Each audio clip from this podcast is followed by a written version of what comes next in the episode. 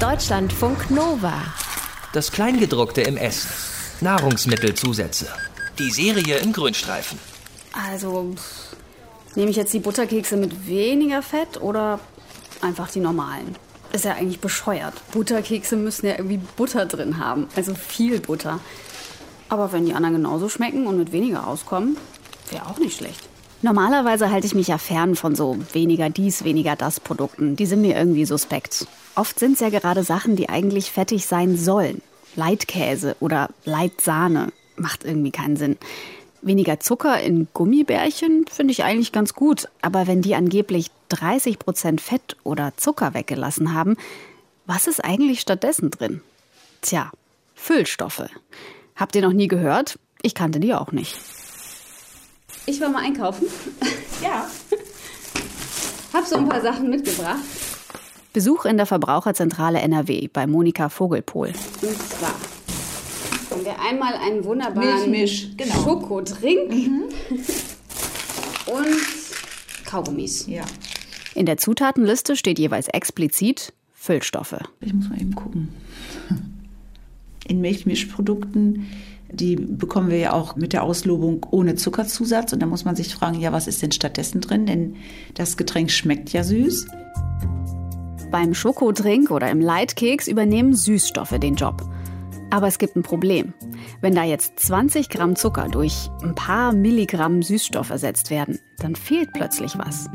Damit die Hersteller nicht ihre ganze Rezeptur umstellen müssen oder womöglich mehr von den teuren Zutaten einsetzen müssen, wird mit was ganz anderem aufgefüllt.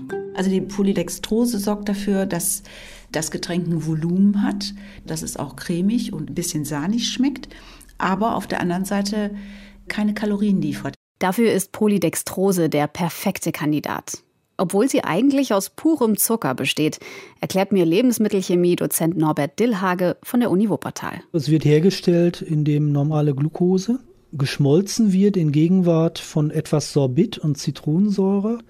Und dann entsteht so ein dreidimensionales Netz, äh, wo die Verknüpfung zwischen den Glukoseeinheiten vom Menschen nicht energetisch verwertet werden kann. Also ich mache aus meiner Glucose und noch anderen Stoffen so eine Art großen Klumpen.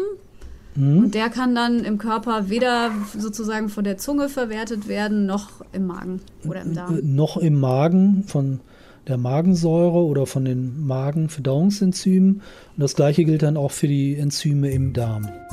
Genauso gut könnte man Pappe in sein Essen mischen. Und tatsächlich nehmen die Hersteller gerne Abwandlungen von Zellulose. Genau, das Zeug, aus dem man Papier machen kann.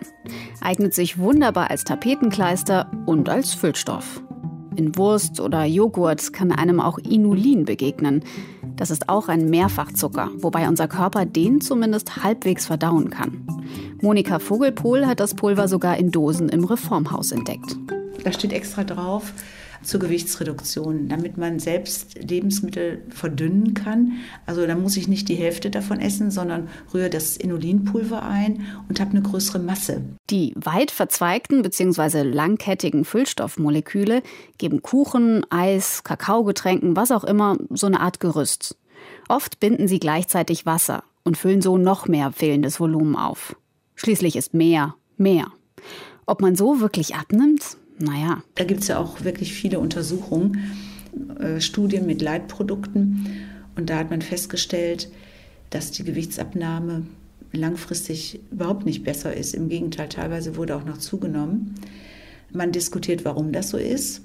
Ob das vielleicht assoziiert, es ist ja leicht, du darfst und dass es zu mehr Essen anregt. Richtig gut gemachte Studien sind da aber rar. Viel Schaden anrichten kann man mit den Füllstoffen aber eigentlich gar nicht.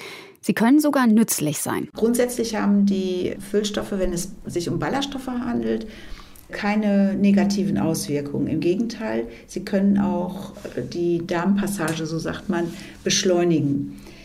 Manchmal ist das gewünscht, manchmal ist das aber auch unerwünscht. Zu viel Zellulose oder Polydextrose kann nämlich abführend wirken. Ach ja, einen beliebten Füllstoff hätte ich fast vergessen. Er ist in besonders schaumigem Eis oder Frischkäse. Luft. Deutschlandfunk Nova. Das Kleingedruckte im Essen. Nahrungsmittelzusätze. Die Serie im Grünstreifen.